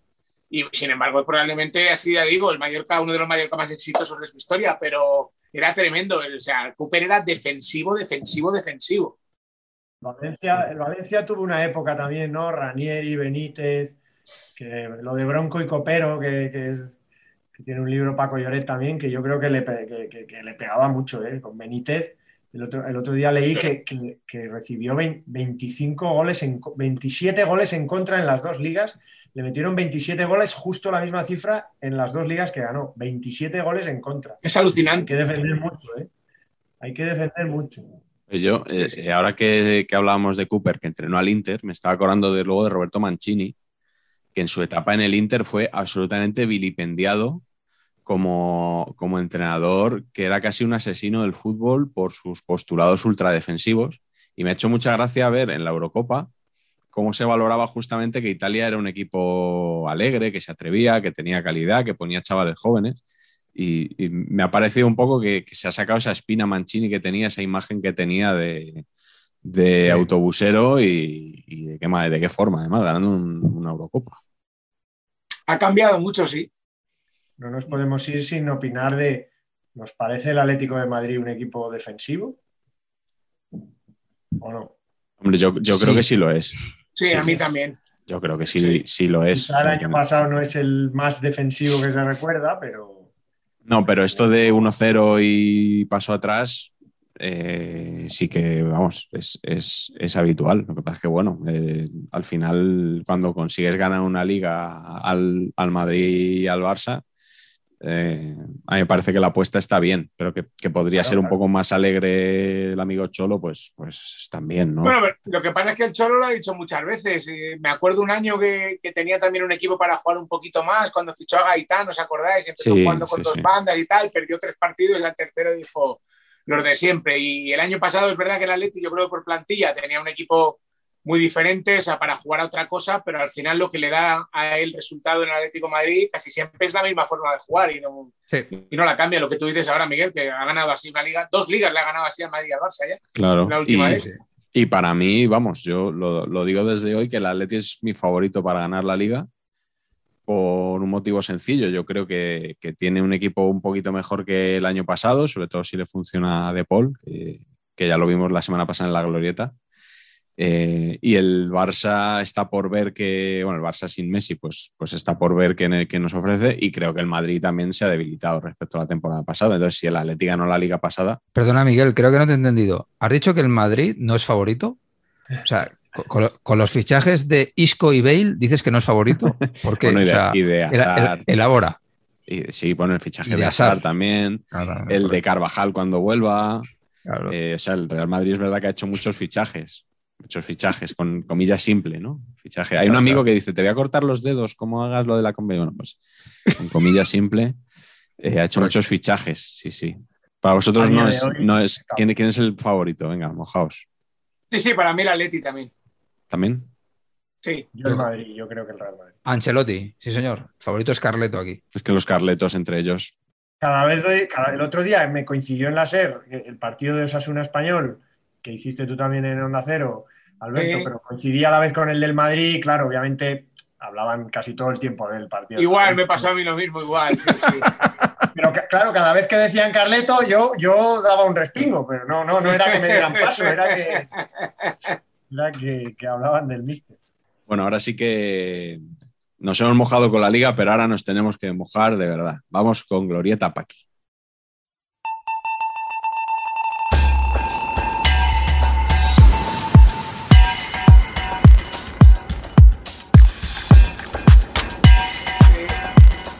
La Glorieta vamos a preguntar si una selección de entrenadores que hemos hecho y en la que no sé por qué no está Carleto Ancelotti, pero bueno, la- la- la- una selección que ha hecho Pacheco concretamente, no ha metido a Ancelotti, pero yo lo voy a meter. Eh, si estos entrenadores se comerán o no el, el turrón en, en sus equipos. Eh, pulgar arriba o pulgar abajo, ¿no? Jay or nay, como, de- como decían los, los Sons of Anarchy en sus votaciones. Y el primero que ya hablamos de él en la glorieta pasada es el entrenador del Granada, Robert Moreno. Octubre. O sea, no es turrón, es octubre. Unanimidad absoluta. ¿Cuál es el, cuál es el, el- qué postre es el típico de noviembre de, del Todos los Santos y Huesos de santo. los huesos de santo? En mi pueblo, las puches. No se comen ni los buñuelos. No, yo creo que no. No se come ni un, ni un frigopié. Otro Moreno, Vicente Moreno. A ver, Pacheco, tú eres el único ver, que pulgar hacia abajo, así- que explícate. Yo es que creo que con Vicente Moreno no se va a ningún sitio. Lo dije el año pasado eh, y ahora me, me reafirmo. Y ahora con la entrada de, de Aleix Vidal, pues creo que le va a hacer, que le va a hacer un escaso favor. a- ¿Tú crees que habría que buscar un entrenador, eh, un perfil de entrenador que, que sacara lo, lo mejor de Alex Vidal? Hombre, sin duda, sin duda. Hay pocos, ¿eh? Yo creo que veo a pocos capacitados. Y luego además que se nos ha ido Luis López. Y entonces no- me parece muy mal porque ningún acabado en EZ debería abandonar nuestro club. Ningún López, ningún Gómez, ningún Martínez, nada. Eso es, eso es lo que es la, la esencia del español. Uno que acaba en Ez también. José Miguel González, fenómeno, Mitchell. Mitchell. Yo creo que, que se va- que el, turrón, el turrón se lo va a comer porque Ángel Torres Porque nos cae bien, básicamente. No, Sí. Bueno, aparte, a mí, a mí me cae bien, pero yo creo que ese Ángel Torres, eh, que es un hombre muy impulsivo para unas cosas, a los entrenadores los suele aguantar bastante. El año pasado Bordalás lo, lo aguantó hasta el final y, y tenía, tenía grave riesgo el equipo de, de descender. Entonces yo creo que Michel el turrón se lo va a comer. Que vaya a triunfar en el Getafe ya no lo garantizo yo. ¿eh? También dependerá de qué plantilla le vaya a quedar al final, porque el equipo viene desgastado de los últimos años. Mm. Pero yo, vamos a ver cómo acaba el mercado, pero yo creo que lo puede hacer bien el Getafe. Sí, y yo creo también que le- al, al Presi lo que le pasa es que, que no quiere pagar un duro. Lo que quería era que fuera Bordalás el que se hubiera ido, para no tener que pagarle hasta final de temporada. Eso era lo que estaba deseando, yo creo. Que es que van caninos los equipos, eso es verdad. Claro. Pero ojalá le vaya bien a Mitch. Pues mira, precisamente, José Bordalás en el Valencia. Yo creo que el turrón sí, Sí, pero los no, buñuelos ya Semana Santa y eso ya... Le viene 14 tallas grande el Valencia, Bordalas. Entrenar a este Valencia de Peter Lin ya es difícil y yo creo que no da para más el equipo. Yo lo veo muy complicado. Yo creo que lo va a pasar muy mal. Además, es un entrenador que no se calla y va a haber un incendio de aquí a, a poco tiempo. Ojalá me equivoque porque le vaya bien. No tengo nada en contra de Bordalas, es todo lo contrario. Pero creo que lo va a tener muy, muy, muy complicado como cualquier entrenador que pase por Valencia en, en estos años. Pero yo creo que el club ya, ya tiene asumido que, que juega como un equipo pequeño y que no va a tener ese problema. Ya, ya ha pasado esa fase en la que estaba aspirando a ser algo que, que en realidad no puede porque la presidencia no se lo permite al, al club. Claro, es que no, no son. Claro, claro. Yo creo que es perfecto para eso, para jugar como un equipo pequeño. A ver qué dice Alberto de este que viene ahora. Luis García Plaza, en el Real Club Deportivo Mallorca. Confiamos todos, ¿no? Sí, Yo confío, Con matices. sí, sin gran emoción, ¿eh? O sea, confío, pero sin gran emoción. Mm, mm, no sé, no sé. En la, en la lista me has colado a Imanol Alguacil. Yo, Imanol, no te lo he cola- no te pulgar lo he hacia colado. arriba. Pulgar hacia arriba. Pero vamos, Tú pulgar o sea, hacia abajo, Carleto. pero vamos, Yo creo Ese- que, vamos, no, lo yo te has quedado solo otra vez, Patch. pero ¿Qué vamos, pasa, o sea, Pats, con Imanol? que no va a repetir es que- la temporada pasada seguro. Es que Ah, claro. claro. expectativas altísimas. Yo creo que el equipo se está desinflando a ojos vista. Eh, tiene mala pinta. Otra cosa es lo que le aguanten, ¿eh? Pero yo creo que la Real tiene muy mala pinta este año. Y ahora, pues aquí haciendo amigos en las capitales, como hace Carleto habitualmente, pues hoy me toca a mí. Bueno, pues eh, un ex del Athletic, Iraola, en el Rayo Vallecano. Aquí pesa el factor eh, Martín Presa, ¿no? Pesa es Presa. Martín Presa. Es Sí, Martín sí. Presa. A mí Iraola me parece un crack. Yo creo que aún así, eh, Iraola, yo creo que, que irá consiguiendo. Yo creo que en ese club es imposible, creo, ¿eh? Sí. Yo pienso un poco como pasa en el Valencia, en un diferente, ¿no? Porque son clubes diferentes, matices distintos, pero creo que entrenar en el Rayo también es una pesadilla. No- no- yo no dudo de la valía de Iraola, ya lo ha demostrado además, ascendiendo al equipo, pero creo que la plantilla del Rayo lo va a pasar mal en primera división y el que lo va a pagar va a ser Iraola. Unai Emery. Ostras. Con mucho- Yo creo que o sea, tiene, tiene el lo- crédito de la. lo a de- que me está doliendo este gesto, ¿eh? Lo que me está doliendo este gesto. No, a mí me gusta mucho, pero me gusta mucho, pero creo que, que le va a costar al Villarreal. Que le va a costar. eh, eh, eh, es que, claro, el Villarreal ya tiene que pelear por la Champions. Ya lo de la Europa League está jugando Champions. Si no se clasifica para la Champions y va a jugar todas las competiciones. La fase de grupos de la Champions para un equipo así es mortal. Pues eso, creo que, que le va a costar. Manuel Pellegrini en el Betis. Soy el único que confía. Pero no le va a salir una temporada como la pasada y a mí es que él nunca me ha convencido mucho como entrenador. Empezó mal el año pasado también, ¿eh? Sí, empezó mal, luego terminó bien, pero también eh, eh, el Betis es una plaza muy complicada. ¿eh? La exigencia del Betis en los últimos 20 años no, no se corresponde a lo que ha sido el Betis en sus primeros 60, 70 de vida. Yo creo que al final eh, la exigencia es excesiva y yo creo que se espera una temporada muy, muy grande y yo dudo que la vaya a hacer. Ronald Koeman en el Barça.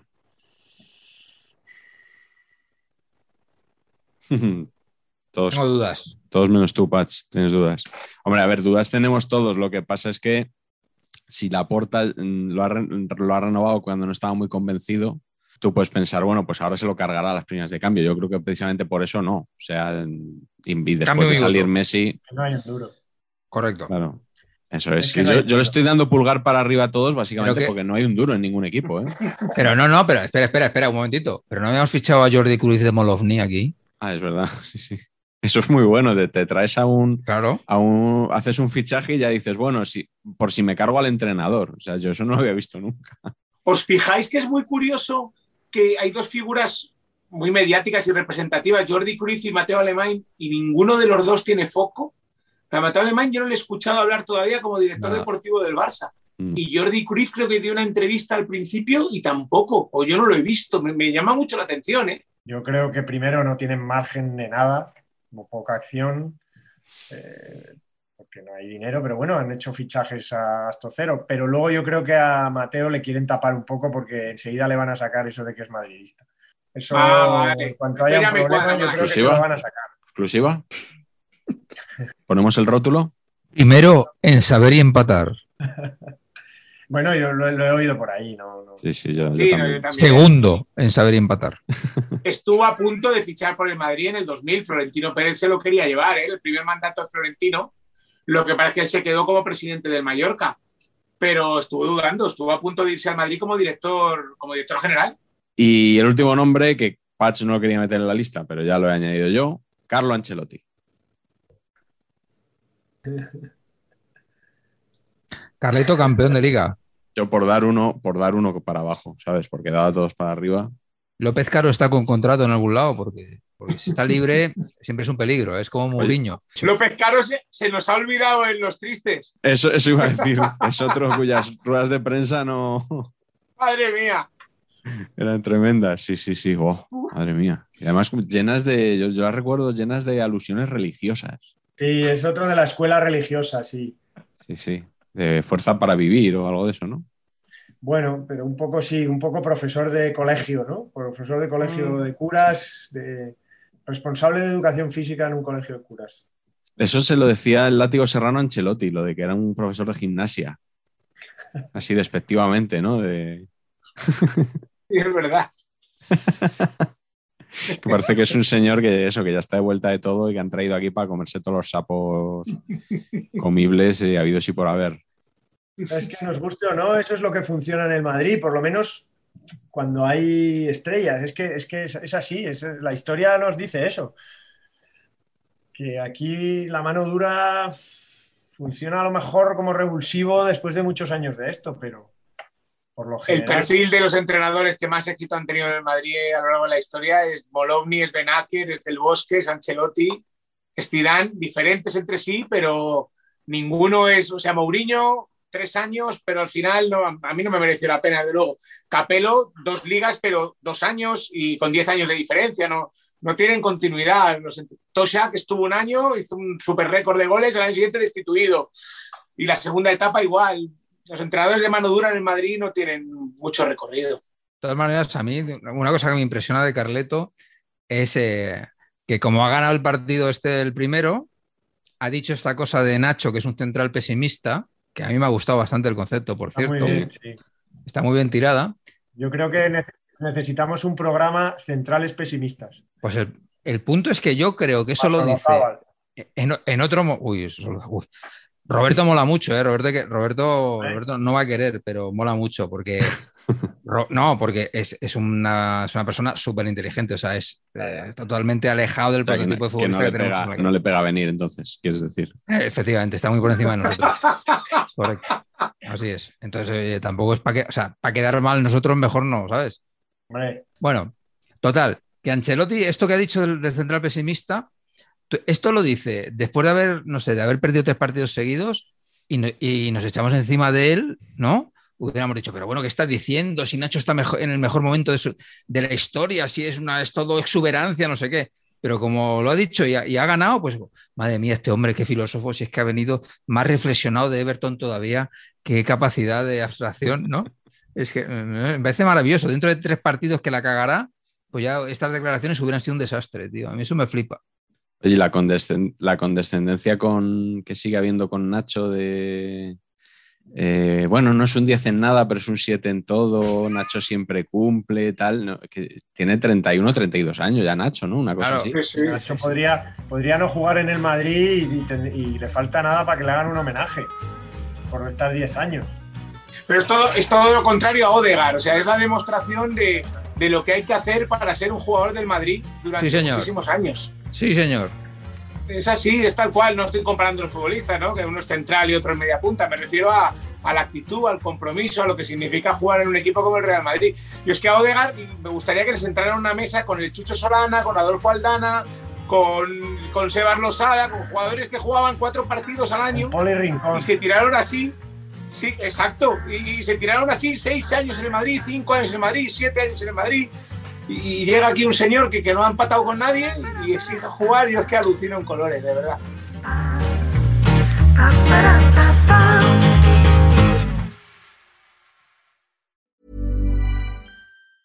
Planning for your next trip? Elevate your travel style with Quince. Quince has all the jet setting essentials you'll want for your next getaway, like European linen, premium luggage options, buttery soft Italian leather bags, and so much more. And is all priced at 50 to 80% less than similar brands. Plus, Quince only works with factories that use safe and ethical manufacturing practices. Pack your bags with high-quality essentials you'll be wearing for vacations to come with Quince. Go to quince.com slash pack for free shipping and 365-day returns.